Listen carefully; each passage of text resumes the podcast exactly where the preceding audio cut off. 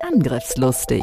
IT-Sicherheit für dein Unternehmen. Der Security Podcast der Go Security. Vertrau nicht blind deinem Antivirenprogramm. Und das erleben wir ja tatsächlich noch. Mit Andreas Wiesler und Sandro Müller. Datensicherung ist die Lebensversicherung eines Unternehmens. Wir haben noch so viele Themen. Sandro und Andreas sind die IT-Sicherheitsexperten in der Schweiz. Mit ihrer Firma Go Security sind sie die Firewall für zig Unternehmen. Seit über 20 Jahren schon. Bereit für ein neues Update? Herzlich willkommen zu Angriffslustig mit einer neuen Ausgabe, heute auch wieder mit Andreas Wiesler und mit mir.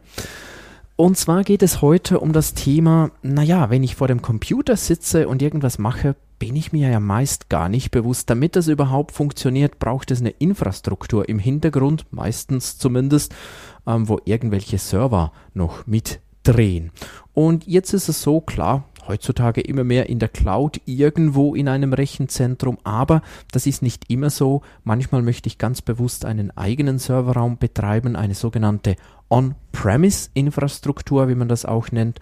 Und wir gehen heute nicht darauf ein, ist, äh, wann ist was geeignet, sondern wir wollen einzig und allein darauf eingehen, wenn ihr einen solchen eigenen Serverraum bei euch betreibt, auf was müsst ihr achten. Und auch vorneweg zur Abgrenzung, nee, es geht jetzt nicht um das Rechenzentrum für die Firma mit 200.000 Mitarbeitern, äh, auch nicht um den Ein-Mann-Betrieb, sondern so um den klassisch mittelgroße Betrieb, ähm, der dann eben dann einen eigenen Serverraum betreibt. Andreas, was würdest du sagen, so bei, bei den KMUs in der Schweiz mal eine Schätzung, wie viel Prozent betreiben überhaupt noch einen eigenen Serverraum?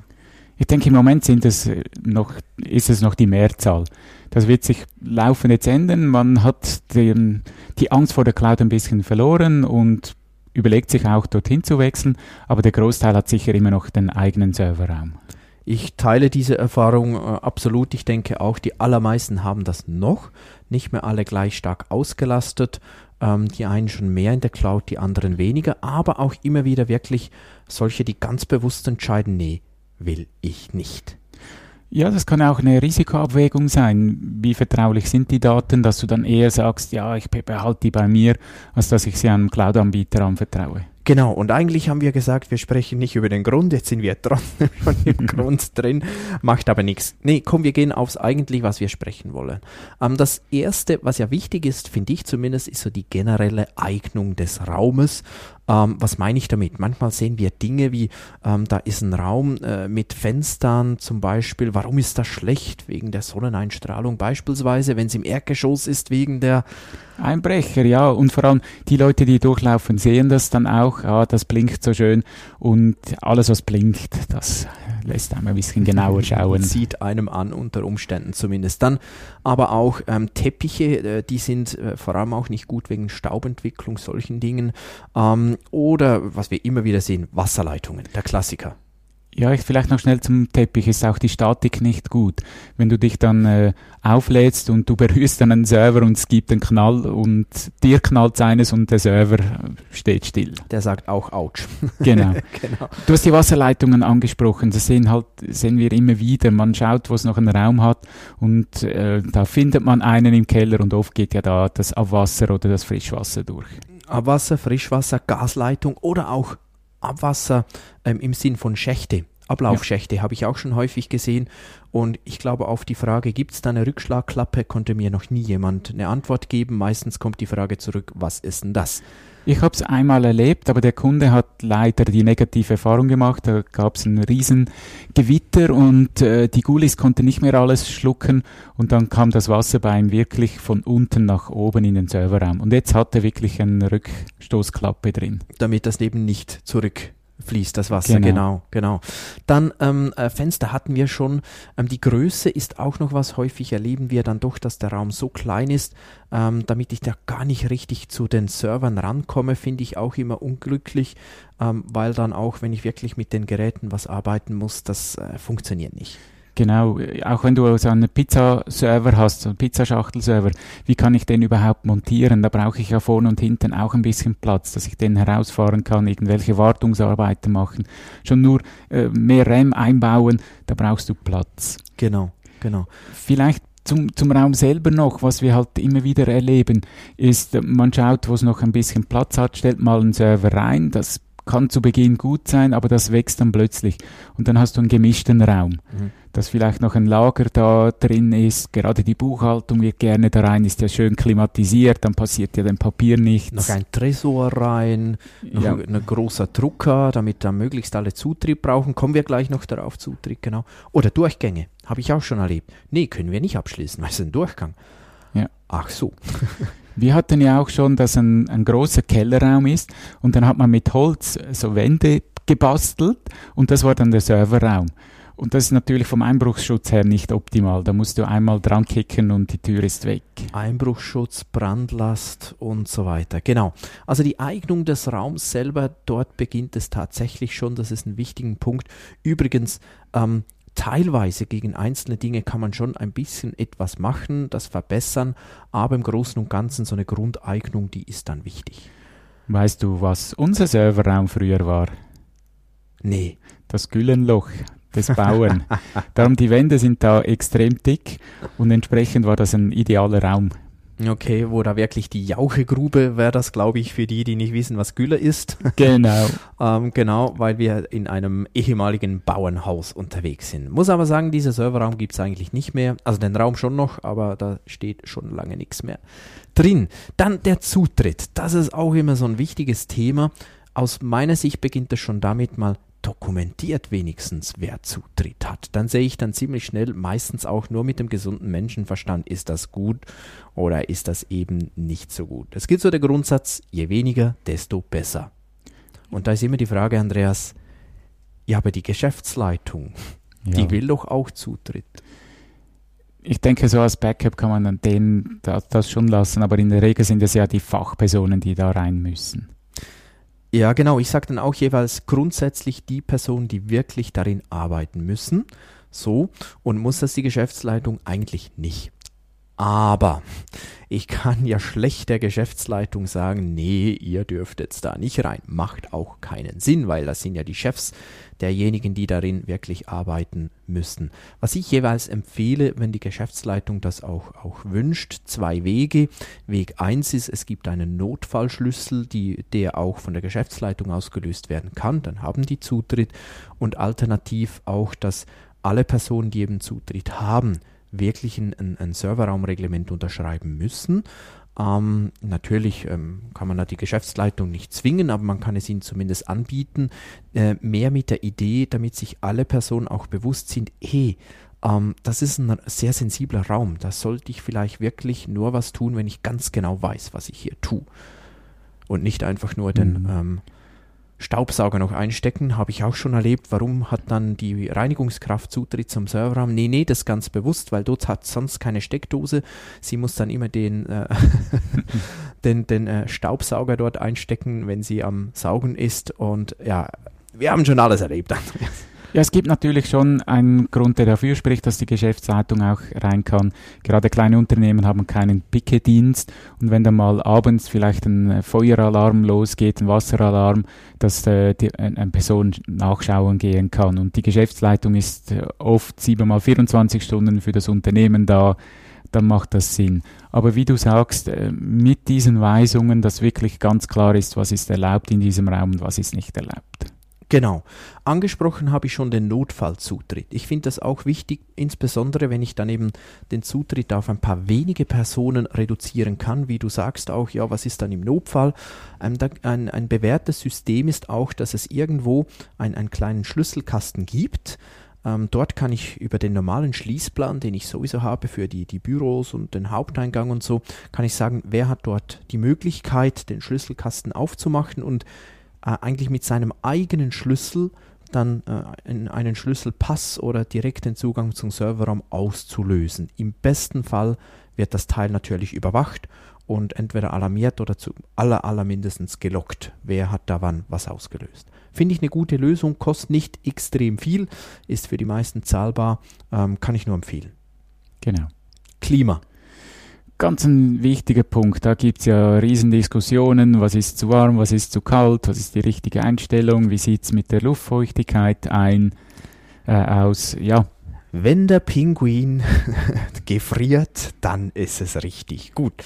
Naja, das ist natürlich schon nicht komplett falsch, weil wenn man das mal so anguckt, ähm, äh, die Systeme sind, wenn es etwas kälter ist im Raum, durchaus leistungsfähiger. Ähm, die Lüftung läuft weniger, sie sind häufig effizienter. Gilt nicht ganz generell, muss man ein wenig aufpassen, außen bei Quantencomputern dort. Aber, aber das haben wir schon besprochen. Also Genau. ähm, ähm, hört euch auch die Folge zu Quantencomputern an, dort ist es nochmal anders. Nee, aber ähm, mittlerweile empfehlen wir eigentlich so 25 bis 27 Grad meistens, wenn, wenn, und das ist die Bedingung, ähm, der Luftstrom auch systematisch geführt werden kann.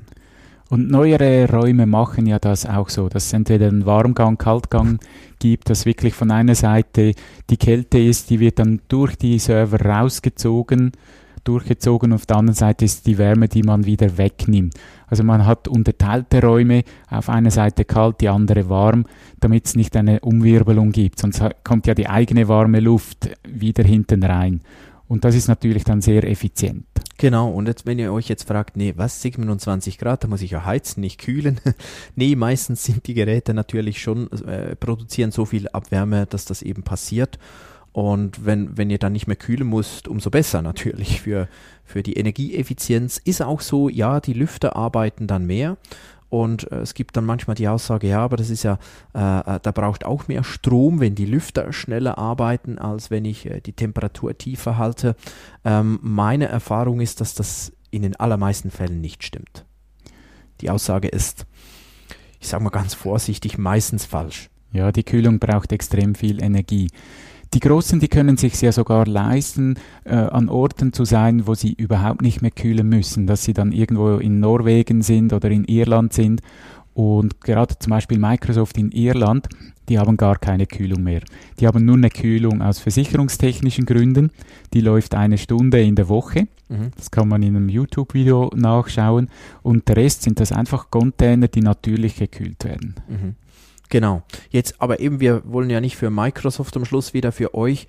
Ähm, was schon wichtig ist bei der Klimatisierung, bei der Kühlung, dass ihr möglichst eine Redundanz habt. Wenn das irgendwie geht, zwei Klimageräte, die komplett unabhängig voneinander sind, erleben wir häufig, dass das gemacht wird. Meistens, was dann nicht so gut funktioniert, ist, ja, was ist denn, wenn eins ausfällt? Ja, dann übernimmt das andere. Ja, und wie merkt ihr das? Ja, eigentlich nicht. Also es ist sehr, sehr wichtig. Man, äh, häufig überwacht man nur die Temperatur. Das ist schon wichtig, Temperatur zu überwachen, natürlich. Nur damit merkt ihr, wenn ihr eine gute Redundanz habt, gar nicht, ob ein Gerät ausgefallen ist oder nicht. Also ihr müsst die Geräte schon auch selber überwachen. Und ich, Das ist noch ein wichtiger Punkt. Es gibt eine automatische Umschaltung. Das hast du jetzt nicht erwähnt. Ich habe mir jetzt auch gedacht, äh, da fehlt doch noch was, Sandro, so, aber du ja, hast es indirekt eigentlich beantwortet. Ja, wenn die andere Klimaanlage übernimmt, muss ich ja wissen, dass die andere defekt ist. Ja. genau, genau. Oder wenn beide gleichzeitig laufen, eine fällt weg, solange die andere die Temperatur halten kann. Und das wäre ja eigentlich die Idee.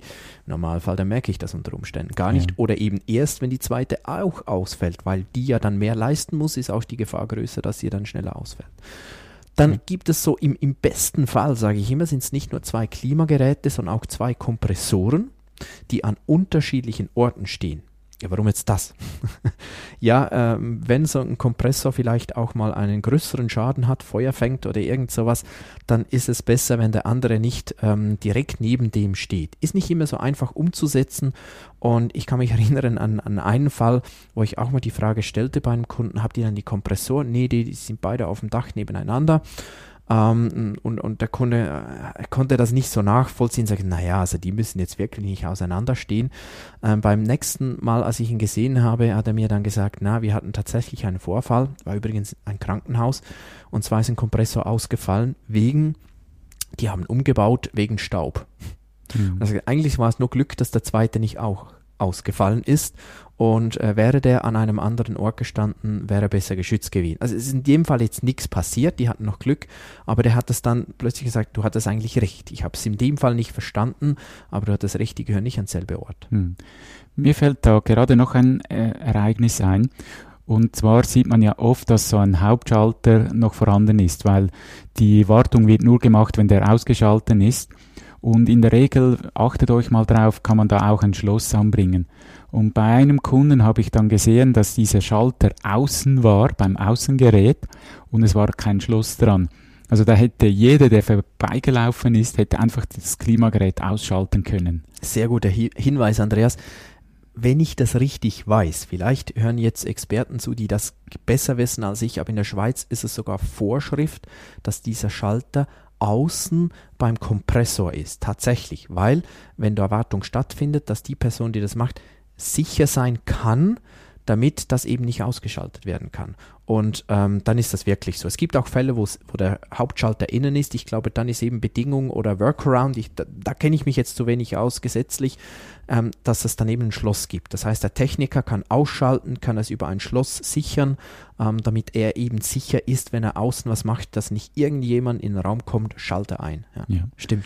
Das war bei unserer Klimaanlage, ist es drinnen und dann hat der jeweils sein eigenes Schloss mitgebracht und hingetan. Und den gesichert. Ja, genau. genau. genau. Und ja. ich glaube, das ist wirklich sogar Pflicht, soweit ich das, zumindest in der Schweiz. Aber hey, wenn ihr das besser wisst, schreibt es in die Kommentare, unterstützt uns da. Ähm, vielleicht äh, haben wir hier auch was erzählt, das nicht ganz 100% korrekt ist. Gehen wir wieder in das hinein, was wir ähm, besser wissen, Strom, Strom und USV. USV steht ja für unterbrechungsfreie Stromversorgung oder zumindest sinnesgemäß, bin ich ganz genau, sicher. Das ist richtig. Ja, ja ähm, was ist da so deine Erfahrung? Stromversorgung, USV? Ja, in der Schweiz haben wir relativ guten Strom. Wir haben selten Über- oder Unterspannung, aber es gibt ja diverse Szenarien, dass das in Zukunft äh, Probleme geben wird. Und gerade wenn du vielleicht in, in der Nähe bist von Industrieanlagen, die hoch und runter fahren, kann es sein, dass du mal Spitzen hast, die zu dir durchschlagen und deine Geräte zerstören können. Und da ist eine USV auch eine Filterfunktion, die das rausnimmt. Komm, also, wir erklären noch ganz kurz. USV haben wir vorhin vergessen. Buzzwords. Buzzwords. Ja, also diese USV-unterbrechungsfreie Stromversorgung könnt ihr euch im einfachsten Falle so vorstellen, ist eine Batterie. Da äh, wird am, am, Stromnetz angeschlossen, da kommt immer Strom rein, der wird dann eben auch Spitzen gebrochen unter anderem und ähm, wenn mal der Strom weg ist, äh, wird, äh, werden die angeschlossenen Geräte dann eben über die Batterie weitergespiesen, zumindest über eine kurze Zeit. Korrekt als Ergänzung, das ist im Strom drin. Das heißt, du hast die normale Steckdose, es geht zur USV und von der USV zum Server. Und es gibt ja noch Batterien, die nebendran stehen und dann zugeschaltet werden würden. Aber das meinen wir nicht. Mhm. Mhm. Und äh, jetzt hast du das erwähnt, Andreas, damit kann ich eben auch Spannungsspitzen brechen. Ich kann ähm, die Geräte schützen mit so einer USV. Einerseits vor Stromausfall, andererseits vor Störungen. Manchmal im, im Netz, nicht immer geht das. Jetzt, äh, manchmal wird auch der Fehler gemacht, dann wird alles über die USV gespiesen. Warum ist das nicht gut? Zumindest über eine USV, so muss ich es korrekt sagen. Warum ist das nicht gut? Ja, wenn die ein Problem hat, dann stehen alle Server still. Genau, dann habt ihr einfach ähm, die, die Fehlerquote auf die, die ähm, USV gelegt. Also mindestens im besten Fall zwei verschiedene USV-Geräte, die unabhängig sind voneinander oder zumindest dann wieder über zwei Stromkreise. Oder ähm, was äh, so die einfache Variante ist, die meist äh, ganz okay ist, sage, äh, Server haben ja meistens zwei Netzteile. Sag, ein Netzteil wird über die USV gespiesen und eines direkt über das Stromnetz dass auch wenn das äh, da eine Stromspitze ist oder so, dann geht halt das Netzteil kaputt, das nicht über die USV gespiesen wird, sollte aber im Normalfall dann dem anderen eben nichts anhaben. Ja, da gäbe es sonst auch Steckerleisten, die auch Filterfunktionen haben. Dann könntet ihr das auch so überbrücken. Genau. Äh, wichtig dort ist, äh, wie sieht es dann mit Firewall und Switch aus? Da gibt es leider oft solche, die nur ein Netzteil haben. Es gibt Ausnahmen, aber das sind wirklich Ausnahmen. Genau, nur meistens ähm, eine Firewall gerade betreibe ich sowieso wieder im Clusterbetrieb, habe ich eh zwei Geräte ähm, und, und damit eigentlich die Ausfallsicherheit wieder gegeben. Dann macht es aber eben Sinn, eine Firewall über die USV, eine über die andere USV oder eben direkt am Stromnetz angeschlossen. So, dann. Wichtig, schreibt es an. Ja, natürlich. ja, welche welches Gerät ist jetzt an welcher angeschlossen. Das kann mit so Plastikstreifen sein. Was man auch immer wieder sieht, ist, dass man äh, andere Farben nimmt für das Kabel. Ja. Orange sieht man oft, dass Orange gleich USV ist und dann sieht man es auf einen Blick. Das ist der Klassiker, ähm, glaube ich, überall, wo das gemacht wird. Orange ist äh, USV oder Notstrom. Ähm, Kenne ich wirklich so. Ich weiß gar nicht, ob das eine offizielle Normierung irgendwas ist. Kann ich Ja. nicht sagen. Da wird häufig so gemacht. Macht das auch und schreibt auch die Steckerleisten an oder trennt die auch farblich. Ja, danke für den Hinweis, Andreas. Das ist tatsächlich sehr, sehr wichtig. Jetzt ist es tatsächlich so, Andreas, langsam geht uns die Zeit aus für diese Folge. Wir sind aber noch lange nicht fertig und wir werden es einfach so machen. Es gibt eine zweite Folge, wo wir die weiteren Themen noch besprechen werden. Aber das Thema Strom und USV, das wollen wir noch kurz beenden. Ja, ähm, Beschriftung haben wir ähm, gesprochen.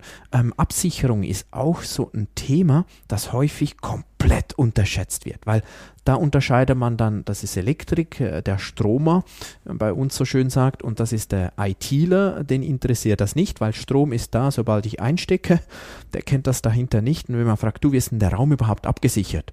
Ja, über das Türschloss. Nee, ich meine über Strom, elektrisch abgesichert. Oh, keine Ahnung. Und wenn man das dann prüft, habe ich schon oftmals den Fall erlebt, dass man da ziemlich, ziemlich am Limit fährt. Ja, das muss man sich genau im Vorhinein überlegen. Man kennt ja die verschiedenen Phasen, dass dann die Server an verschiedenen Phasen sind und das muss auch gut geplant sein. Wir hatten unseren Serverraum, als er klein war, hatten wir eine Steckdose, alles daran und das haben wir dann, als mehr Server draus wurden, professionell machen lassen. Aber das war ein Riesenaufwand mit den ganzen Absicherungen, wer ist an welcher Sicherung, wer, was ist an welcher Phase, da muss es noch gekoppelt sein mit der Klimatisierung und, und, und. Da sehen wir wirklich auch heutzutage häufig noch, dass da zu wenig äh, genau hingeschaut wird, irgendwelche einfache Steckerleisten aus dem Baumarkt verwendet werden. Das ist einfach nicht optimal von der Leistung, von der Qualität. Und ich hatte sogar vor vielen, vielen, vielen Jahren eines meiner ersten Audits, das ich machen durfte, nicht alleine, es war noch mit, mit jemandem zusammen und dann haben wir das erlebt. Wir waren bei einem Kunden, ähm, der auch eine Produktion hatte im, im äh, Chemiebereich, glaube ich, war das, wie auch immer. Und wir ähm, waren im Serverraum und plötzlich wurden alle richtig nervös, Telefone haben geklingelt und ähm, wir wurden dann kurz alleine gelassen. Dann hat es geheißen, kommt aus dem Serverraum raus und äh, uns wurde erklärt, die hatten einen Absturz vom, vom ERP-System, es läuft gar nichts mehr, die ganze Datenbank ist zerschossen und wir müssen kurz warten. Die hatten das, das äh, ziemlich schnell wieder hingekriegt. Nach ein paar Stunden waren die wieder, ähm, war das ERP-System wieder da. Und kurz darauf ähm, konnten wir dann äh, das Audit äh, fortsetzen oder am Tag darauf, ich so genau weiß ich es nicht mehr. Haben wir das Audit auf jeden Fall fortgesetzt. Äh, wir mussten nochmal in den Serverraum, waren da noch nicht fertig. Und kaum waren wir im Serverraum drin, dasselbe wieder. Nochmal. Und wir haben dann gestoppt und gesagt, nee, wir gehen nicht mehr in den Serverraum rein, wir haben eine schlechte Aura. es war aber nicht die Aura, es war die Steckerleiste. Das war eine Steckerleiste, die eben irgendwo hinten am Boden lag und wenn man da an die Kabel rankam, die, die, die hatte irgendeinen einen, einen, Wackelkontakt, was auch immer, ist dann der Strom kurz ausgefallen und die hatten das auch nicht richtig angeschlossen, nicht richtig abgesichert. Sonst hatten die auch alles gut gemacht. Das war dort aus irgendeinem Grund nicht gut gemacht. Und äh, klar, das ist so der Super-GAU, aber den hat es zweimal die Datenbank zerschossen. Das war nicht witzig. Wegen der billigen, doofen Stecken Steckerleiste. Ja, so ganz kleine Sp Spannungs- und Stromschwankungen können Geräte zerstören. Das ist absolut so. Ich denke, wenn wir bei den Geschichten sind, eines, was auch sehr eindrücklich war, bei der Vorbereitung hast du eines erwähnt, ich habe selber auch erlebt, wenn man dann fragt, ja, können Sie uns beweisen, dass wirklich alle Geräte auch an der USV sind, dass Ihr Betrieb weiterläuft? Also nicht mal können sie beweisen, sondern es sind alle Geräte denn ja, an der USV. Richtig. Genau. Und äh, bei dir wie bei mir hat dann ein Kunde diesen Hauptstecker, diesen dicken, fetten Stecker aus der Wand gezogen und gesagt, schauen Sie, es läuft alles noch. Da war ich wirklich tief beeindruckt. Andreas, als ich das erlebte, ich habe mir in die Hose gemacht. Ich dachte, das kommt nicht gut. Es kam gut, aber bitte macht das nicht. Oder macht es, doch macht es. Aber eben ganz systematisch, wenn ihr sagt, ich teste das Ganze jetzt mal, wenn eben das auch ähm, vorgängig so abgeklärt wurde, würde jetzt was ähm, in die Hosen gehen, dann ähm, ist das nicht so schlimm, dann haben wir Zeit, um das wieder ähm, richtig zu stellen. Also vorher Backupen, vorher alles abklären. Dann sollte man das schon testen, aber einfach nur um dem Auditor das zu beweisen. Ja, also so auf richtig gut Deutsch gesagt, die hatten schon ähm, Eier. Ne? Genau. Gut. Ähm, Ja, was wir noch anschauen müssen, ist wirklich, wenn kein Strom mehr da ist. Ähm, wir haben es vorhin gesagt, die USV hält nicht ewig. Ich staune immer, wenn meine Kunden sagen, oh, acht Stunden ähm, habe ich dann ein bisschen Mühe. Das glaube ich nicht, auch wenn es vielleicht am Display steht. Gehen wir mal von zwei Stunden aus. Ähm, kann sein, dass ein Stromunterbruch länger ist. Was dann? Was dann? Ja, ähm, das Problem ist ja, wenn, äh, oder viele Kunden haben das, eine USV hält vielleicht, äh, gut, das ist Extremfall, acht Stunden, meistens mhm. realistisch ist so eine halbe Stunde bis eine Stunde oder sogar nur zehn Minuten. Und wenn dann der Strom nicht wieder da ist, ja, was dann? Dann bin ich häufig gleich weit wie, wie wenn ich gar keine USV hätte, nämlich buff, Strom weg. Und das ist auch heute, früher war es schlimmer, aber auch heute noch ein Problem für gewisse Systeme, ähm, die kriege ich unter Umständen nicht mehr sauber hoch. Sprich, ich muss dann aufs Backup zurückgreifen, Recovery und dann geht es erst richtig los.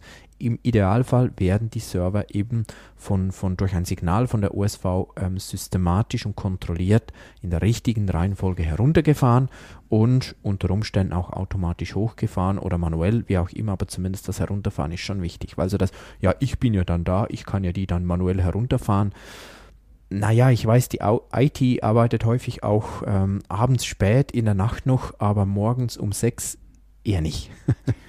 genau. Und übt das auch einmal, dass ihr wirklich seht, ob das sauber runtergeht in der richtigen Reihenfolge und vor allem, ob es auch reicht, sie mal die Zeit stoppt. Genau. Hey, super. Ähm, wie gesagt, oder vorhin schon gesagt, ähm, wir dachten, wir sind schneller, ganz ehrlich. Jetzt sind doch viele Themen wieder zusammengekommen und äh, wir werden in einer Fortsetzungsfolge noch weiter über den Serverraum sprechen. Also bleibt dran, hört euch dann auch die nächste Folge an. Vielen Dank, wart ihr wieder mit dabei bei Angriffslustig. Wir freuen uns über eure Bewertungen, über eure Kommentare und ähm, wenn es euch Spaß macht, dann bleibt einfach dabei. Bis zum nächsten Mal. Tschüss. Tschüss. Angriffslustig.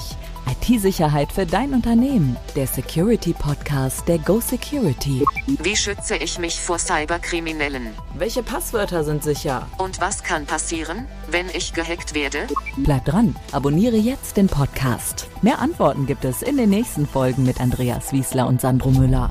Weitere Updates und Tipps auf gosecurity.ch.